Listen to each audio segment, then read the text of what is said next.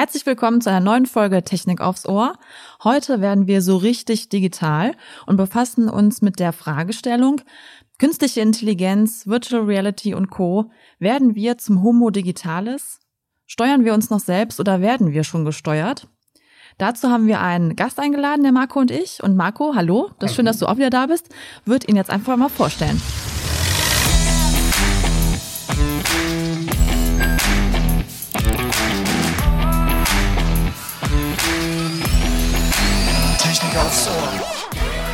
Genau, das mache ich gerne. Unser Gast heute ist Dr. Heinz Foggenreiter. Er ist Direktor beim Deutschen Zentrum für Luft- und Raumfahrt. Seine Spezialgebiete sind Werkstoffforschung, Bauwesen, Konstruktionsforschung und Leichtbauproduktionstechnologie. Und darüber hinaus ist er ordentlicher Professor an der Uni in Stuttgart.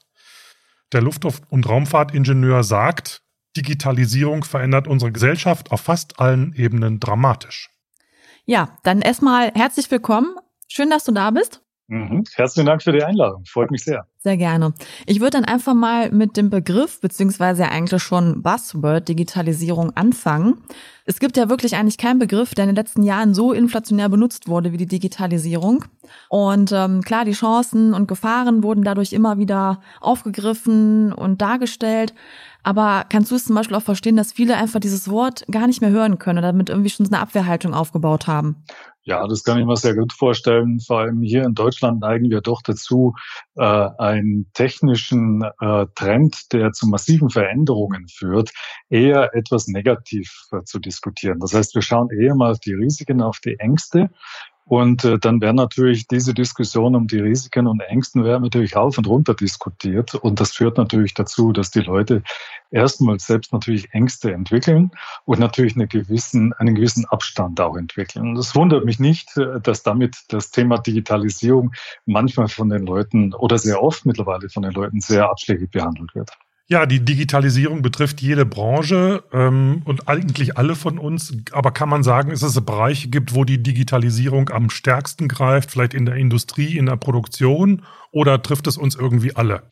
Also ich denke, dass es uns alle trifft, denn äh, die Digitalisierung ähm, durchdringt ja sämtliche Ebenen letztendlich der Wirtschaft und auch der, der Gesellschaft. Ähm, das heißt, äh, ähm, wir haben ja im Gegensatz zur Dampfmaschine äh, eine ganz andere Wirkung. Es geht viel tiefer in alle Bereiche hinein. Es geht viel schneller in der Umsetzung. Auch soziale Medien zum Beispiel, die ja auch Teil der Digitalisierung sind, äh, führen zum Beispiel dazu, dass es digitale Kommunikationsblasen gibt. Das heißt, Bereiche, in denen Menschen gleicher Gesinnung sich treffen. Dadurch entstehen neue gesellschaftliche und politische Räume. Ähm, und es gibt mittlerweile Firmen, die, ähm, die schon fast die politische Kraft eines Nationalstaats haben. Äh, Google, Facebook, Apple, die uns einfach mit der Analyse unserer Daten, die wir mehr oder weniger freiwillig oder unbewusst äh, zur Verfügung stellen, äh, die einfach mit den Daten enormes politisches Gewicht mittlerweile haben. Also von daher, die Digitalisierung greift erstmal sehr tief in Gesellschaft und Wirtschaft ein. Wenn man das noch ein klein wenig äh, äh, vielleicht an Beispielen darstellt, ist, äh, ich gebe mal das Beispiel des, des, äh, der Robotersteuerung. Ja. Das ist zum Beispiel das Thema Produktionstechnologie. Dort, dort äh, werden natürlich durch die Analyse der Prozessdaten, der Vielzahl an Daten über die Vielzahl von, äh, von Sensoren, die mittlerweile zum Einsatz kommen, Datenmengen erzeugt, die dann eben äh, ausgewertet werden, um Roboter zum Beispiel autonom oder teilautonom arbeiten zu lassen. Das geht natürlich sofort in Richtung der Prozessautomation. Und wenn ich jetzt gerade an die erste Frage denke, geht natürlich gleich in, die, in Richtung der Frage, werden dadurch Arbeitsplätze, wird dadurch mein Arbeitsplatz ersetzt? Oder zum Beispiel das Thema autonomes Fahren. Das heißt, wir, es werden Daten der Fahrzeuge mittlerweile gesammelt. Bestes Beispiel ist Tesla. Man trainiert damit ein Machine Learning Werkzeug, das dann zukünftig das Auto völlig autonom steuern wird, was natürlich massiven Impact haben wird auf die Automobilindustrie. Oder zum Beispiel auch ganz einfach die Analyse internationaler Datenbanken, die zum Beispiel aus der Medizin zur Verfügung stehen. Zukünftig wird ähm, ein Arzt mit einer künstlichen Intelligenz auf solche Datensysteme zugreifen können und wird sich von einem Roboter letztendlich einen Vorschlag zur Diagnose machen, die der Roboter trifft aus der Auswertung von zum Beispiel Bilddaten, die zur Verfügung gestellt werden. Oder jeder von uns hat sicherlich schon mal erlebt über seine Apple Watch, dass Wearables mittlerweile auch Daten erfassen, den Herzschlag, die Temperatur, ähm, auch mittlerweile kann man auch letztendlich die, die Herzrate messen und dadurch letztendlich ein Stück weit analysieren, geht es der Person jetzt gut oder geht es ihr schlecht, die Daten gehen an den Arzt oder gehen sogar an die Versicherungen. Also man merkt hier, wenn, wenn man diese verschiedenen Ebenen der Gesellschaft und der Industrie mal durchdekliniert und sieht, was die Digitalisierung dort bewirkt, das sind schon massive Veränderungen. Jetzt hast du ja einige Bereiche angesprochen, in denen die Digitalisierung Einzug hält, also Industrie, autonomes Fahren, Gesundheitswesen. Mhm. Ich würde das einfach mal so versuchen, ein bisschen zu bündeln und bei der Industrie bleiben. Mhm. Ähm, da spricht man immer von der Industrie 4.0. Ne? Das ist ja halt so dieses, dieses äh, Buzzword auch in diesem Fall. Ähm, was ist denn für dich die Industrie 4.0 genau? Du hattest ja auch viel über Datenanalysen, Datenmanagement jetzt gesprochen. Mhm. Ähm, genau, dass du das vielleicht nochmal so ein bisschen erläutern kannst. Mhm. Also der Kern von Industrie 4.0 äh, liegt einmal in der Datenerfassung und der Datenanalyse und äh, auch in der Vernetzung der unterschiedlichen Maschinen, was natürlich hier Hand in Hand spielt.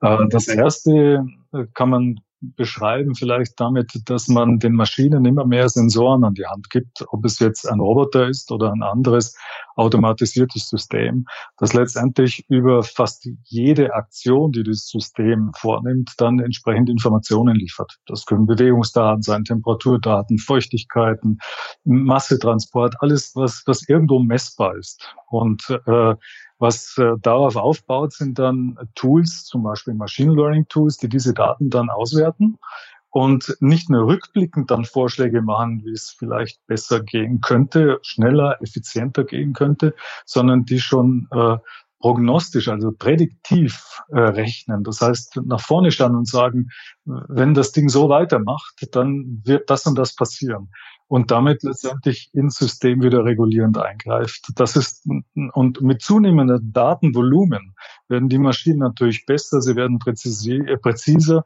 und können damit natürlich äh, äh, in der Automation sich beständig fortentwickeln bzw. fortentwickelt werden. Der zweite Punkt, diese Vernetzung, die ist, spielt jetzt auch äh, einher mit diesen, mit den Daten. Ja? Das heißt, über die entsprechende Vernetzung, über Datenleitungen der entsprechenden Maschinen, das kann jetzt ein ganz normales äh, LAN-Netz sein, das kann ein WLAN-Netz sein, das kann aber auch zukünftig ein 5G-Netz sein, fangen die Maschinen an, miteinander zu kommunizieren. Das heißt, kommunizieren heißt auch Daten austauschen. Und wir sind wieder beim Kern der Digitalisierung, nämlich Big Data, massive Daten, die entsprechend durch die entsprechenden Tools ausgewertet werden äh, müssen und ausgewertet werden können. Das heißt, die Maschinen vernetzen sich nach dem Motto, pass mal auf, äh, Maschine 2, äh, ich Maschine 1, ich bewege mich jetzt so und so, habe so viel Masse, brauche so viel Energie und wenn, wenn ich jetzt so weitermache, dann solltest du vielleicht deinen Weg etwas korrigieren. Maschine 2 nimmt die Informationen, korrigiert seinen Weg, spielt ihrerseits wieder zurück, was die erste Maschine vielleicht anders machen soll, dass die beiden möglichst perfekt zusammenspielen.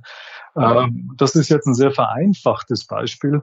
Aber ich denke, was, was damit einhergeht und was das Ganze so, so herausfordernd macht, ist, dass durch diese Abhängigkeiten der verschiedenen Datenquellen, der Daten selbst, der, der, der Maschinen dann letztendlich, weil es sind ja nicht nur zwei, die miteinander kommunizieren, sondern mehrere, wird aus einem komplizierten System plötzlich ein komplexes System mit so viel Interaktionen, die über einfache lineare Modelle und Tools einfach nicht mehr gehandelt werden können. Das heißt, wir landen letztendlich bei einem extrem komplexen System, das nur noch mit der Hilfe eines digitalen Tools wie Machine Learning gesteuert werden kann.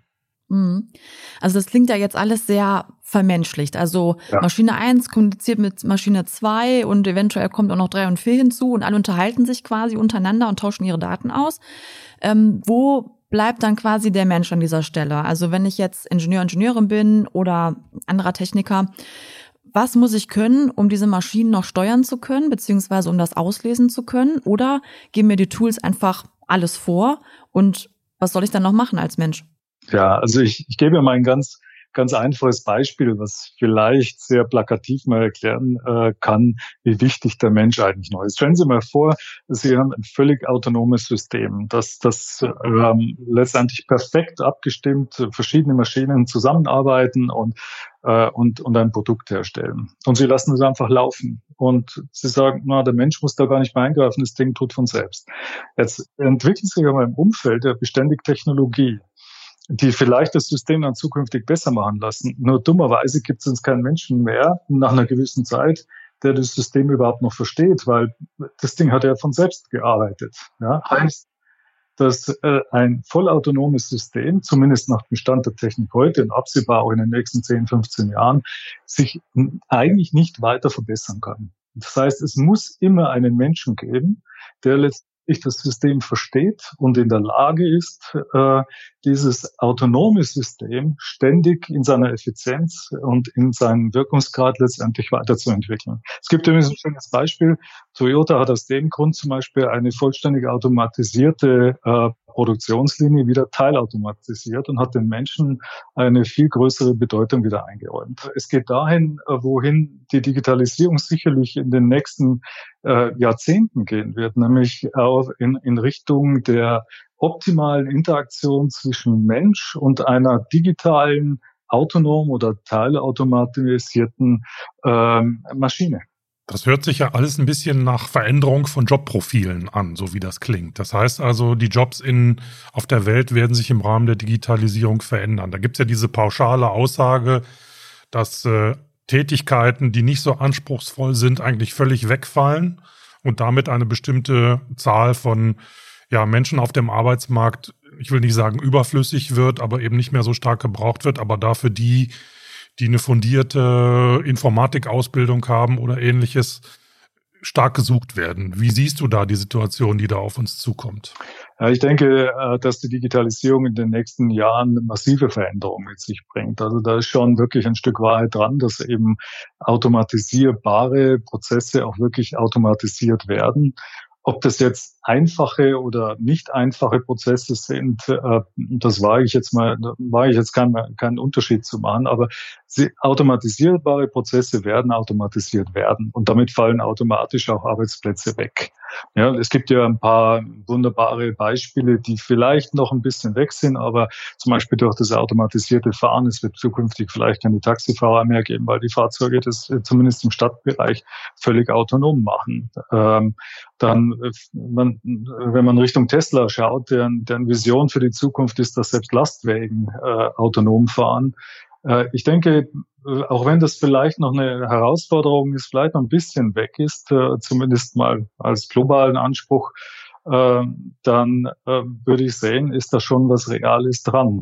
Ja, aber wir dürfen an der Stelle nicht nur die Dinge sehen, die da wegfallen, sondern wir müssen auch die äh, Jobs äh, sehen, die da kommen werden. Das heißt also einmal, wenn ich jetzt mal in einer Disziplin, nämlich in der Digitalisierung bleibe, zum Beispiel Data Scientists, also Leute, die mit Daten umgehen können, die künstliche Intelligenzen programmieren können und auch auswerten können, was, was die Dinger da überhaupt machen, nach welchen Kriterien die dort entscheiden. Denn heute ist ja eine künstliche Intelligenz eine Blackbox. Wir versuchen verzweifelt auch jetzt Tools zu entwickeln, mit denen wir verstehen, nach welchen Kriterien das Ding überhaupt entscheidet.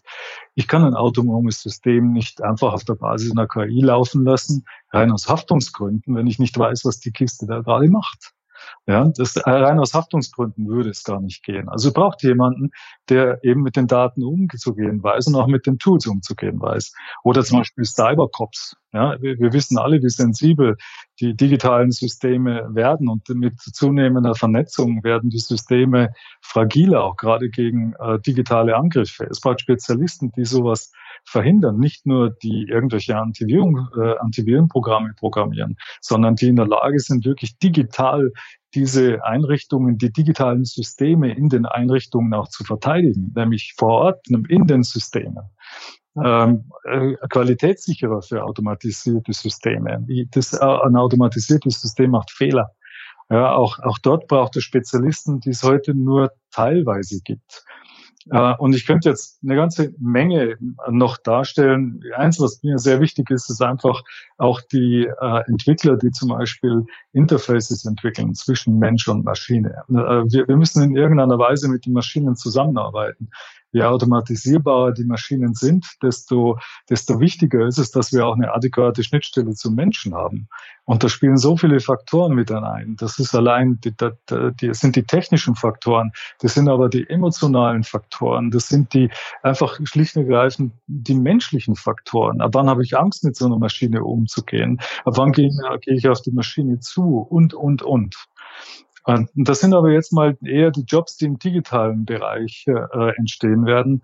Was aber noch viel wichtiger und, und breiter ist oder die gleiche Wichtigkeit hat, ich möchte mich korrigieren, ist, dass wir sogenannte, ich nenne das immer Hybride erziehen äh, und, und äh, ausbilden.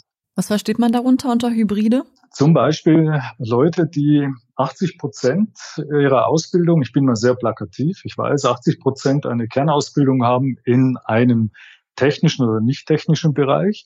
Ich gehe mal, ich, ich habe vorher schon mal den Arzt zitiert. Ja? Also ich bin im Kern jetzt erstmal Arzt. Aber ich muss zukünftig, um die Daten und das Wissen weltweit anzapfen zu können und für mich nutzbar machen zu können, im Sinne dann eben der, der Diagnose, muss ich verstehen, was die Maschine macht. Das heißt, ich muss als Arzt eigentlich zu meinen 80 Prozent Arzt, 20 Prozent auch der digitale Mensch sein. Also der Homo digitalis muss 20 Prozent ausmachen und 80 Prozent ist der Homo medicus. Wo kann ich mich denn zum Homo digitalis ausbilden lassen? Wenn ich jetzt ganz normaler Arzt bin, bin auch vielleicht schon in einem etwas reiferen Alter, wo bekomme ich diese Skills denn dann her? Also wer, wer schult mich denn da? Das ist eine unserer Herausforderungen. Wir haben das zum Teil. Es gibt Stellen, an denen man sowas machen kann, aber wir machen noch zu wenig. Wir bleiben in der Ausbildung viel zu sehr noch in unseren Disziplinen, so mit dem Bild, der alten Welt. Es gibt einen ITler und es gibt den Arzt. Und der ITler, äh, der unterstützt den Arzt. Und der Arzt muss gar nichts wissen von der IT. Und das wird zukünftig nicht mehr unsere Welt sein. Wir, wir brauchen diese Hybridausbildung und zwar über alle Altersklassen hinweg. Schon in der Schule müssen wir den jungen Leuten beibringen, damit umzugehen. Es geht bis ins Studium und geht natürlich auch, auch übrigens in den nicht technischen Bereichen, auch nicht naturwissenschaftlichen Bereichen. Zum Beispiel Juristen, das Gleiche. Ein Jurist wird zukünftig extrem stark zurückgreifen können auf, auf diese digitalisierten Systeme, wo er letztendlich Urteile abrufen lassen kann. In Zukunft wird ihm auch vielleicht ein digitales System einen Vorschlag machen für ein Urteil oder eine Bewertung oder einen Vertragstext oder was auch immer. Aber er sollte verstehen, was da passiert. Ansonsten bekommt er etwas aus einer Blackbox und läuft vielleicht das Risiko, das. Äh, zu produzieren. Das ist gefährlich. Ja, absolut. Wie digital sind denn ähm, so nach deiner Erfahrung, Einschätzung, junge Ingenieure, also die von der Uni kommen, wie digital sind junge Ingenieurinnen und Ingenieure in Deutschland? Das ist jetzt eine ganz äh, schwierige Frage. Also ich denke, wenn man so in die klassische digitale Welt schaut, ich schaue mal äh, auf, auf die Ingenieursausbildung und Naturwissenschaftler erstmal. Und dann, dann lernen wir umzugehen mit Simulationstools und all mit diesen, all diesen digitalen Simulationswerkzeuge, an, an denen werden wir geschult. Ja. Die Digitalisierung im Kern, die, die basiert auf, auf, auf den großen, auf den Analysen von großen Datenmengen. Diese Digitalisierung wird so in der Form noch nicht ausreichend geschult. Und zwar aus, aus, aus zwei Blickrichtungen heraus. Einmal was die Tools angeht. Ich denke, da werden wir zunehmend besser, dass wir auch das Thema in, in, in äh, Nicht-Informatikstudien, zum, äh, äh, zum Beispiel das Thema äh, Datenmanagement, Datenanalyse, äh, Machine Learning und so weiter adressieren, damit die Leute die Werkzeuge an der Hand haben. Aber das Problem ist, dass wir mit der technischen Ausbildung auch die kulturelle Ausbildung ähm, äh, gehen müssen. Denn wenn wir das nicht tun, dann bleibt eines auf der Strecke, nämlich die, die Disruption, die mit der Digitalisierung kommt. Die Digitalisierung, die, die zwingt uns ja quasi zu überlegen, wie mein Geschäftsmodell zum Beispiel durch Digitalisierung attackiert wird, gegebenenfalls sogar gekillt wird. Das heißt, ich muss eigentlich, ich muss eigentlich ständig mich fragen, wie zerstört die Digitalisierung mein bestehendes Geschäftsmodell? Und im Umkehrschluss mir dann überlegen, was kann ich dann Neues machen? Was muss ich Neues machen, um mit meiner Firma zu überleben? Vielleicht muss ich mein komplettes Geschäftsmodell ändern. Das heißt nicht alles digitalisieren, sondern ich habe vielleicht ein völlig neues Geschäftsmodell. Und jetzt bin ich, ich bin noch mal bei dieser kulturellen Komponente. Das bringen wir den jungen Leuten heute definitiv zu wenig bei. Wir sind in Deutschland nach über 100 Jahren äh, Entwicklung einer extrem starken, hochvernetzten Industrie zunehmend und immer noch viel zu sehr, nicht zunehmend, sondern immer noch viel zu sehr im Optimierungsmodus. Das heißt, wir versuchen das Letzte aus, unseren, aus unserer Industrie herauszuquetschen, herauszuoptimieren. Die Digitalisierung ist keine Optimierungskultur, sondern das ist eine disruptive Kultur, die Dinge auf den Kopf und das bringen wir den jungen Leuten nicht bei. Die jungen Leute werden viel zu sehr im linearen Denken ausgebildet. Und wenn sie vielleicht doch noch irgendwo mal gelernt haben, disruptiv quer zu denken, dann laufen sie Gefahr, wenn sie in die Optimierungs, aus gutem Grund übrigens, optimierungsdominante Industrie hineinkommen, dass sie wieder von dieser Kultur absorbiert werden. Und, und das ist ein, bisschen problematisch. Ich möchte der Industrie an der Stelle gar keinen Vorwurf machen, weil das ist völlig normal. Stellen Sie sich vor, Sie haben eine sehr effiziente Industrie, die über 100 Jahre sich entwickelt, die hochgradig vernetzt ist. Und jetzt kommt einer um die Ecke und sagt, in dieser hoch, äh, vernetzt, hochgradig vernetzten Industrie und sagt, hey, jetzt mache ich aber mein Ding völlig anders dann werden die anderen, die von dem abhängig sind, äh, etwas angefressen sein. Das heißt, so einfach auszubüchsen aus dieser vernetzten, optimierten Industrie, das, das ist nicht so trivial. Ja. Nee, ist nicht so einfach. Ich wollte vielleicht noch mal kurz zitieren. Ich habe zu dem Thema einen kanadischen Kollegen mal angesprochen und habe gesagt, hör mal, ihr habt so eine wunderbare, diese, diese West Coast Mentalität, Dinge einfach zu machen. Ihr seht was und ihr macht es und daraus wird, wird plötzlich eine Firma. Warum seid ihr in der Lage, das zu tun? Warum tun wir uns in Deutschland so schwer? Und dann schaut er mich an und sagt, hm, Heinz, weißt du, wir haben ja nichts zu verlieren. Ja, was eine gute ja, Einstellung. Weil wir genau diese Industrie nicht haben und äh, diese hochgradig vernetzte. Gleich geht es weiter mit unserem Interview. Vorab möchten wir euch aber unseren heutigen Werbepartner vorstellen. Ihr möchtet eure Karriere selbst in die Hand nehmen? An der HFH Hamburger Fernhochschule seid ihr da genau richtig. Berufsbegleitend und flexibel, so könnt ihr an der HFH studieren. Vom Bachelor in BWL oder Mechatronik bis hin zum Master in Maschinenbau oder Wirtschaftsingenieurwesen bietet euch die HFH seit über 20 Jahren echte Expertise im Fernstudium. Neben dem Job und der Familie könnt ihr euch eure Zeit und eure Orte für das Lernen selbst einteilen und werdet persönlich von einem der über 50 regionalen Studienzentren in eurer Nähe betreut. Die Abschlüsse der HFH sind natürlich staatlich anerkannt. Neugierig geworden? Unter www.hfh-fernstudium.de könnt ihr direkt Infomaterial bestellen oder euch beraten lassen. Meine Frage wollte eigentlich darauf abzielen, ich gucke mich jetzt mal so ein bisschen in dem deutschen Unternehmertum um und da gucke ich mir jetzt nicht die Großkonzerne an, die Kapital zur Verfügung haben, um diese Digitalisierung oder dieses Thema Industrie 4.0 umzusetzen, sondern den etwas kleineren mittelständischen Unternehmer auf dem platten Land, der gesagt kriegt, und wenn du dein Unternehmen nicht digitalisierst, dann bist du morgen raus. Alles, was vorher war, alles, was analog war, muss über den Zaun geworfen werden und alles digitalisieren. Ist das die Voraussetzung oder die Ängste, die die Leute haben und kann man denen diese Ängste vielleicht nehmen?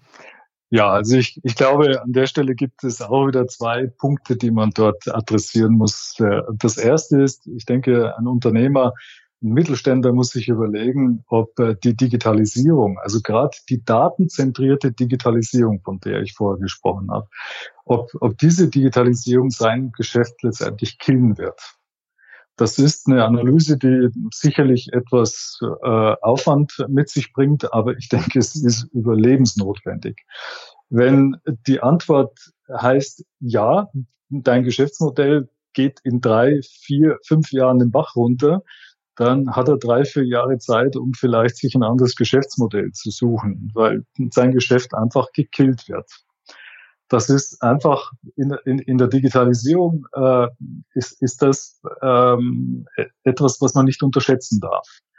Wenn er sagt, nein, mein Geschäftsmodell hat einen profunden Anteil, der letztendlich erstmal von der Digitalisierung nicht abgegraben wird, sondern die Digitalisierung bringt mir die Möglichkeit, mein Geschäftsmodell effizienter zu gestalten, wie auch immer man Effizienz dann definiert. Äh, dann geht er in Richtung der Überlegung, welche digitalen Tools nehme ich dann an Bord, wie integriere ich die? Dann geht es natürlich darum, welchen Impact hat es dann auf die Firmenkultur? Wie muss ich meine Leute schulen? Welche neuen Leute muss ich an Bord holen, um diesen digitalen Anteil möglichst effizient in meiner Firma zu verankern, um selber dann effizienter, profitabler zu werden? Und in dem Zuge, und das ist die große Herausforderung, muss sich ein Unternehmen letztendlich auch überlegen, was ist denn die wertschöpfende Digitalisierung für mein Unternehmen? Und das kann man nicht pauschal beantworten. Das hängt vom Geschäftsmodell ab. Da muss sich jeder selbst und vom Produkt, das muss sich jeder selber überlegen. Und da muss er sich den Aufwand machen und mit der Hilfe von externen, von Erfahrungsträgern letztendlich wirklich ins Detail gehen und, und analysieren, wo er Digitalisierung so einsetzen kann, dass er davon wirklich einen Mehrwert hat. Denn äh, eins muss man schon sagen, wenn, wenn man versucht, einfach so ins Plan hinein äh, alles zu digitalisieren, dann verbrennt man mehr Geld, als man am Schluss wirklich Wertschöpfung rausholt. Und das ist ein echter Aufwand und es ist wirklich eine Kunst, diese Balance zu finden, die wertschöpfende Digitalisierung.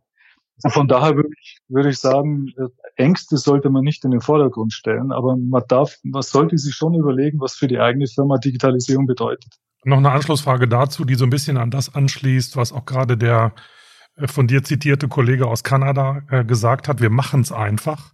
Da sind wir hier in Deutschland ja immer ein bisschen sehr zurückhaltend. Ne? Also das wird ja alles sehr kritisch betrachtet und sehr vorsichtig. Und man spricht ja auch von diesem tollen Begriff German Angst oder deutsche Angst.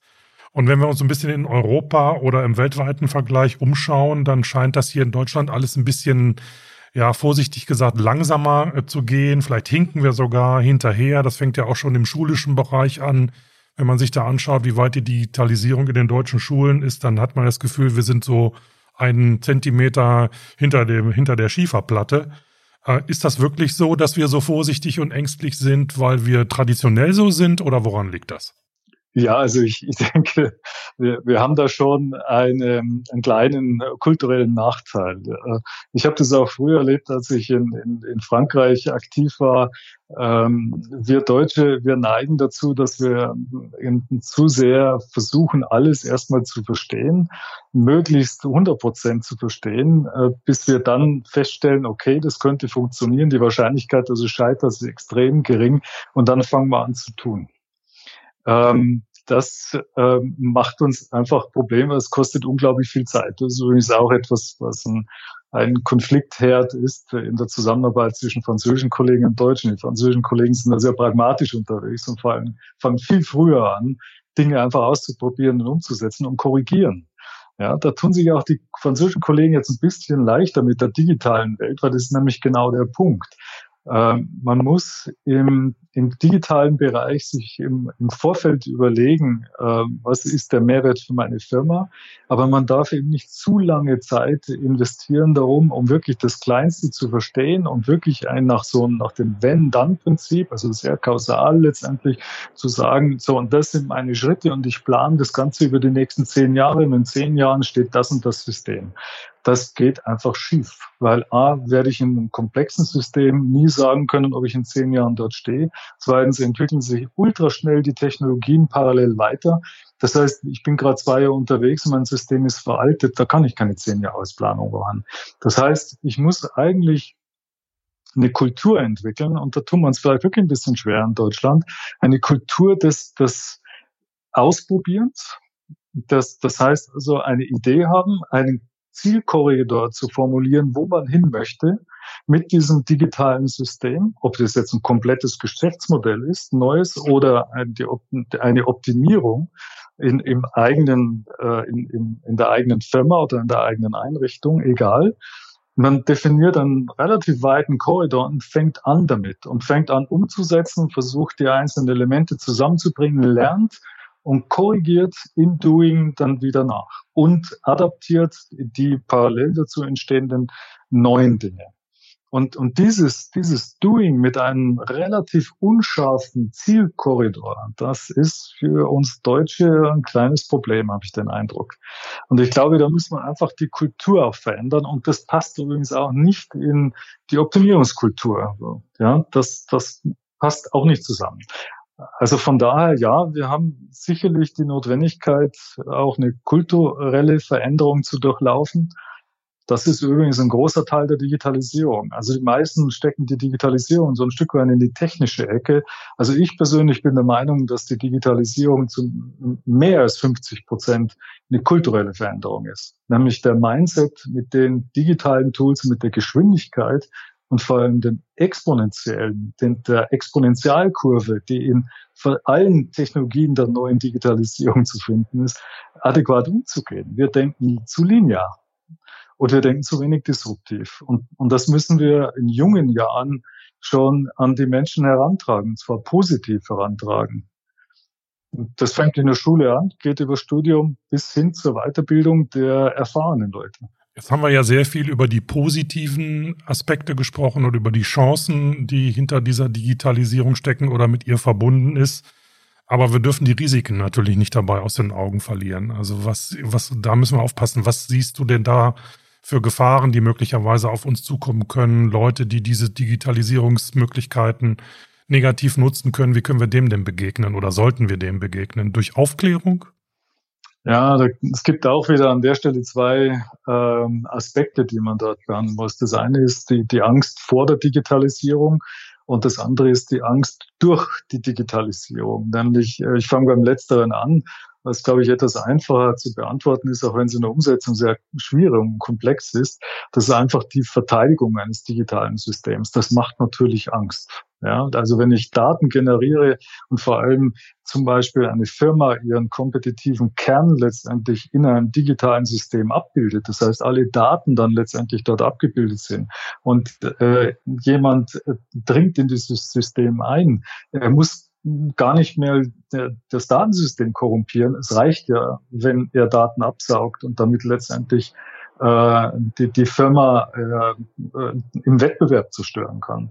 Äh, das sind natürlich Ängste und das sind profunde Ängste. Und das, das geht ja noch mal ein Stück weit weiter, wenn man äh, zum Beispiel 10, 15 Jahre in die Zukunft schaut dann, dann wird die Kooperation zukünftig zwischen zwei Einrichtungen und zwei Firmen nicht eine klassische Kooperation zwischen Menschen, die so ein paar Daten, ich bin mir sehr plakativ, ja, per Stick austauschen und vielleicht ein paar Blätter und Dokumente austauschen, sondern eine Kooperation wird in 10, 15 Jahren stattfinden, in dem die digitalen Welten, die digitalen Systeme auch miteinander verschaltet werden. Denn nur dann kann die Firma A auf die Daten der Firma B zurückgreifen, die sie braucht, um einen guten Job zu machen und umgekehrt. Das heißt, diese Art der, der digitalen Integration von Firmen und Firmensystemen zukünftig wird uns auch erstmal vor massive Ängste stellen. Wir haben das gerade in Stuttgart erfahren, als wir eben mit, wir arbeiten dort mit der Industrie an einem Datensystem, ähm, in, in das wir letztendlich die Industriepartner integrieren wollen. Und wir schützen, versuchen gerade ein Tool zu entwickeln, mit dem Eigentumsrechte dann geschützt werden über eine Blockchain. Und das hat erst einmal die Leute etwas beruhigt und gesagt, na, wenn ich mein Eigentum schützen kann, wenn das so funktioniert, dann lass uns mal angehen. Aber man merkt die Zurückhaltung, obwohl sie eigentlich wissen, dass sie, wenn sie in zehn Jahren diese digitale Verflechtung nicht hinkriegen, sie eigentlich auf der Strecke bleiben, weil der, das Problem letztendlich ist, dass diese digitale Welt äh, immer schneller wird und am Schluss letztendlich zählt, äh, wer auf digitalen Weg, Weg möglichst viele Kompetenzen zusammenbringt, um schnell ein Produkt zu entwickeln und auf den Markt zu bringen. Und und, und das ist natürlich, da haben die Leute massiv Angst davor. Klar, auch, auch die Jüngeren, also nicht nur, ich sag's mal, die, die Digital Natives haben genauso viel Angst wie die Erfahrungsträger von heute, die vielleicht nicht ganz so firm sind mit, mit der Digitalisierung. Es ist eine sehr unsichere Situation. Also das macht, das macht sicherlich eine, eine Menge Angst. Das andere ist natürlich die, die äh, Angst, die daraus resultiert, dass die eigene Aufgabe letztendlich verloren geht. Ähm, und da kann man an der Stelle wieder nur sagen, dass sich die Leute viel stärker ähm, und permanent letztendlich Gedanken machen müssen darüber, wie Digitalisierung zukünftig ihre Aufgabe verändert oder vielleicht sogar ganz abschafft. Und dann muss man sich weiterbilden. Und diese Weiterbildung, äh, die, die hat halt einen kleinen, einen kleinen Haken in Anführungszeichen. Stellt euch mal vor, in den 70er Jahren, äh, mit Beginn der Automation über Roboter hatten wir eine Zeitkonstante von vielleicht sechs, sieben, zehn Jahren, in, in denen sich Leute dann ausbilden und weiterbilden konnten. Das war doch dann nicht komfortabel, aber es war jetzt auch, es war machbar. Heute reden wir davon, dass so eine Zeitkonstante der Veränderung bei zwei, bei drei Jahren liegt. Das heißt, die, die, die meisten Leute, die, gerade die, die jetzt jung in den Job kommen, die, die fragen sich, meine Güte, wie, wie schnell kann ich dann da überhaupt reagieren drauf? Ich bin ja permanent nur am Schauen, wie muss ich mich weiterbilden, dass ich, über, dass ich Erfolg habe, dass ich in meinem Job noch bleiben kann. Und diese Schnelligkeit der Veränderung, die ist, ich bin mir nicht sicher, ob man das synchronisieren kann mit der Schnelligkeit der Weiterbildung der Leute, weil es hängt wieder auch von den Fähigkeiten der Menschen ab. Ab einem bestimmten Punkt überfordern wir sie ganz einfach und dann bleiben sie auf der Strecke. Und, und das ist eine, eine, eine Angst, die kann man sehr gut nachvollziehen und da müssen wir Lösungen dafür finden, sonst verlieren wir Menschen. Wenn ich jetzt mal auf unsere aktuelle Situation zu sprechen komme, also jetzt in der Corona-Pandemie, war es ja im Lockdown so, dass einfach super viele Unternehmen alle Mitarbeiter ins Homeoffice schicken mussten. So, und wenn man aber bedenkt, dass davon doch sehr viele Unternehmen überhaupt nicht vorbereitet waren und dafür nicht die entsprechende Software hatten und so weiter und so fort und natürlich auch Mitarbeiter und Mitarbeiterinnen zu Hause erstmal mit, mit Zoom-Meetings und so weiter sich vertraut machen mussten, dann denke ich mir doch, vom Homo Digitalis sind wir super weit entfernt. Ich würde es mal vielleicht äh, positiv äh, formulieren. Also nicht super weit entfernt, sondern wir haben einen großen Schritt nach vorne gemacht. und zwar weil in der Pandemie oder schon vorher? In, in der Pandemie äh, mit dem Blick auf die Kommunikation, die digitale Kommunikation, was ja auch ein Teil der Digitalisierung ist. Ja. Geht ja auch wieder im Endeffekt um, um Daten. Ne? Ob, ob das jetzt die, die Videodaten sind, die Kommunikationsdaten, der Datenzugriff von zu Hause auf ein Serversystem. Das sind viele digitale Komponenten letztendlich, die da zusammenspielen. Aber ich denke, was uns unglaublich gut getan hat, um mal etwas Positives äh, auch aus der Krise zu sagen, ist diese Zwangsvirtualisierung, die uns Corona beschert hat. Mm, Wir sind ja von einem oder anderen Tag letztendlich zwangsvirtualisiert worden. Und das heißt, die Bedenkenträger, die vorher gesagt haben, oh, das geht ja nicht und die Kommunikation, es bleibt so viel auf der Strecke und so weiter. Also die klassischen Bedenkenträger, die sind plötzlich eines Besseren belehrt worden, mhm. weil sie gar nicht ausbüchsen konnten. Das stimmt, klar. Und, und äh, ich glaube, wenn man so äh, liest, wie gerade die Communities äh, darauf reagieren und, und Feedback geben, dann ist das Feedback letztendlich fast durch die Bank positiv. Mit aber hinweisen, äh, dass noch gerade mit dem Blick auf die nächsten Monate und vielleicht auch auf die nächsten Jahre, weil sich ein guter Teil dieser Virtualisierung erhalten wird, äh, was, was sich dort verändern muss, um bestimmten Gefahren aus dem Weg zu gehen. Und dann sind wir sofort wieder bei der Kultur. Ich kann mit einer klassischen hierarchischen Organisationsstruktur und Führung zum Beispiel in der digitalen Welt so nicht mehr führen. Das ist einfach absolut unmöglich. Wenn jemand äh, die Führung äh, durch äh, Demand and Control macht, dann oder oder Command and Control, dann dann dann würde er in der digitalen Führung ein Problem bekommen. Er und die Führungskraft, aber auch die die Kolleginnen und Kollegen, seine Mitarbeiter. Und ich glaube, dort ist ein extrem äh, wichtiges kulturelles Element mit verknüpft, das man jetzt wirklich im Detail analysieren muss. Also ich gebe, mein ich gebe euch mal ein Beispiel. Also ich, ich persönlich, also den, die, die erste Zeit, die ersten Wochen in meinem Homeoffice war, 100% Homeoffice durch Corona, ähm, habe ich plötzlich den Eindruck, äh, habe ich mir die, die Frage gestellt, sag mal, wo bin ich denn eigentlich hier? Und habe mir dann überlegt Gute Frage. und habe mir dann auch die Frage gestellt, so warum hast du jetzt dieses merkwürdige Gefühl? Und das kam so nach ungefähr so zwei Wochen. Und dann habe ich mal mir ein Bild gemacht, was für mich ja eigentlich das Institut bedeutet und die Identität bedeutet. Und da so ein paar Elemente zusammen, die da ähm, sind. Man geht ins Institut, man sieht das Gebäude. Dann geht man rein, man trifft Leute. Man redet mit den Leuten. Man geht vorbei und nimmt sie unbewusst wahr. Man geht an einer Maschine vorbei und nimmt sie wahr. Und all diese ganzen optischen, visuellen äh, äh, Erfahrungen sind Teil der Identität, die man mit der Einrichtung aufbaut und die man permanent letztendlich adaptiert, indem man permanent lebt. Das ist der Kontext, der dadurch geschaffen wird. Und jetzt plötzlich bricht einem dieser ganze visuelle Teil weg.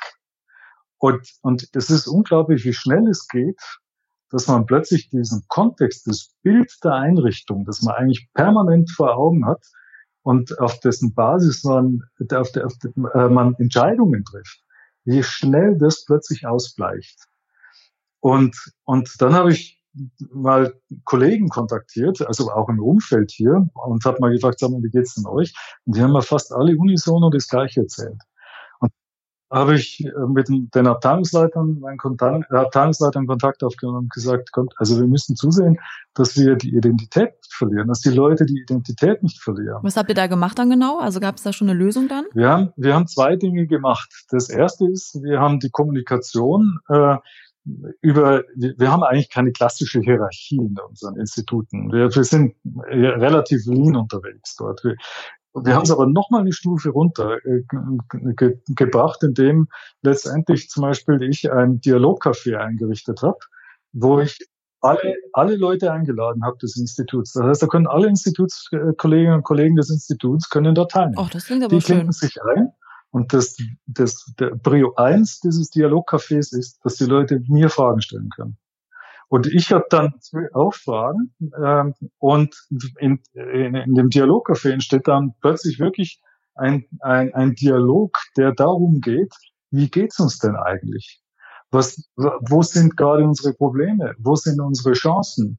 Und dadurch entsteht natürlich ein, wieder dieses Bild, was wir vorher verloren haben, entsteht im Dialog wieder. Und das heißt, das Institut in seinem in seiner Gänze entsteht im Dialog zwischen all den Kolleginnen und Kollegen, die im Dialogcafé dabei sind. Und das hat uns unheimlich äh, geholfen in dieser Zeit. Wir haben auch zum Beispiel unsere, unsere Vorträge neu gestaltet. Wir haben so standardübergreifende Vorträge dann gemacht und haben äh, dann auch in diesen Vorträgen zwei Eingangsfolien platziert. Jeder Vortrag beginnt mit einer Folie, die erstmal unser Institutsgebäude zeigt. so ganz simpel und banal. Damit man es nicht vergisst. Ja, genau, hier, das ist unser Institut. Und, und dann kam, dann kam die, die, zweite Folie, die zeigte dann die Menschen, nämlich das Team, mit dem Thema gearbeitet hat, zu dem jetzt berichtet so, und diese ganzen Feinheiten der Kommunikation, um einfach diesen Verlust der visuellen Wahrnehmung zu kompensieren, äh, das hat uns ein bisschen Zeit gekostet, aber ich muss sagen, funktioniert ganz hervorragend. Es hat sich wirklich ja. gelohnt. Bei der, bei der Formulierung deiner Antwort gerade ist mir ein Begriff eingefallen, New Work. Würdest du dir eine Prognose zutrauen, wie wir 2050 arbeiten? Oh.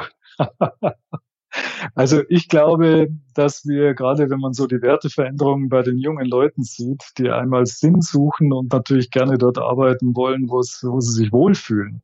Das heißt nicht unbedingt nur am Schreibtisch, sondern vielleicht auch mal im Café um die Ecke oder auf der Wiese oder wo auch immer. Dann würde ich mal behaupten, dass der Anteil mobilen Arbeitens und die, die digitale Vernetzung äh, enorm an Bedeutung gewinnt.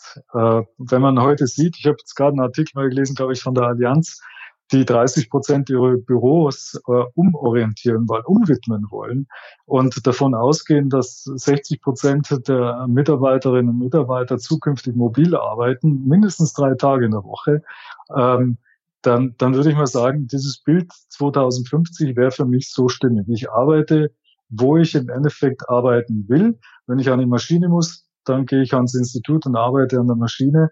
Wenn ich einen Artikel schreibe oder einfach mal für mich Dinge zusammenfangen muss, dann gehe ich ins Café um die Ecke und arbeite dort. Und ich habe vollen Zugriff auf alle Daten, die ich brauche.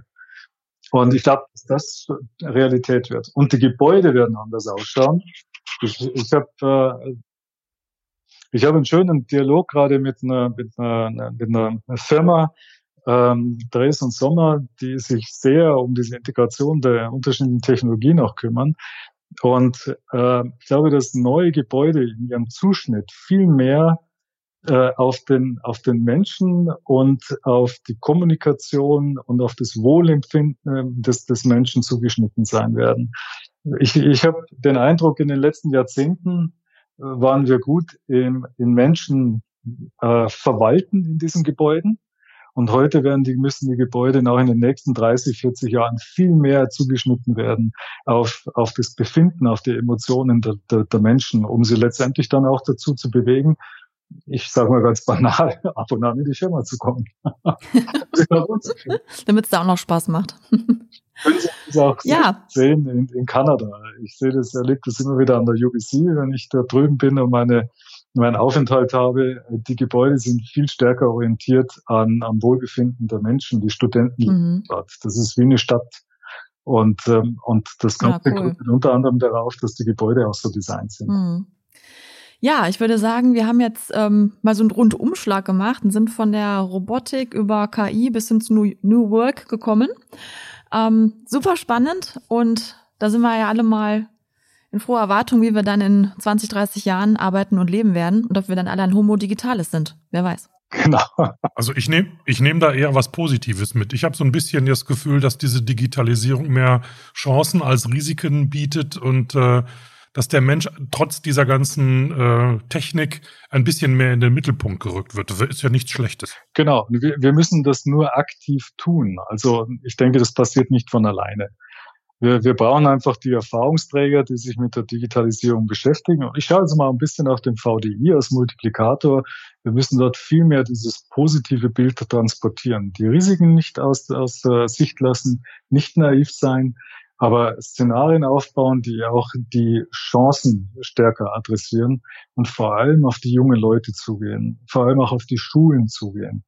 Ich habe manchmal den Eindruck, wisst ihr, wenn, wenn ich so lese, dass man wieder mal so eine Fuhre iPads in, in, in die Schulen karrt und äh, den Drittklässlern dann versucht dann beizubringen, wie sie mit den iPads umgehen können. Das ist sicherlich suboptimal. Ähm, die sollten erstmal lernen, kognitive Fähigkeiten zu entwickeln, um hinterher mit den digitalen Tools adäquat umzugehen. Wäre auch ein Weg, ja. Wäre ein guter Weg, ja. Genau. Adäquat zu platzieren. Also, wir haben ein bisschen was zu tun und äh, von daher muss ich sagen, macht der VDI an der Stelle einen hervorragenden Job. Und mir macht es wirklich einen, einen äh, enormen Spaß im VDI, gerade das Thema auch mitzubegleiten. Aber wir haben noch ein echtes Stück zu gehen in Deutschland. Ja, sonst sonst wäre es ja auch langweilig. Das ist doch ein schönes Schlusswort. Ja. Lieber Heinz Vongereiter, vielen Dank für die Zeit und für die interessanten Einblicke und Ausblicke in das Thema Digitalisierung. Das war super klasse und äh, herzlichen Dank. Sehr gerne. Herzlichen Dank an euch. Ja, Dankeschön. Heute äh, eingeladen worden bin. Bis dann. Tschüss. Tschüss.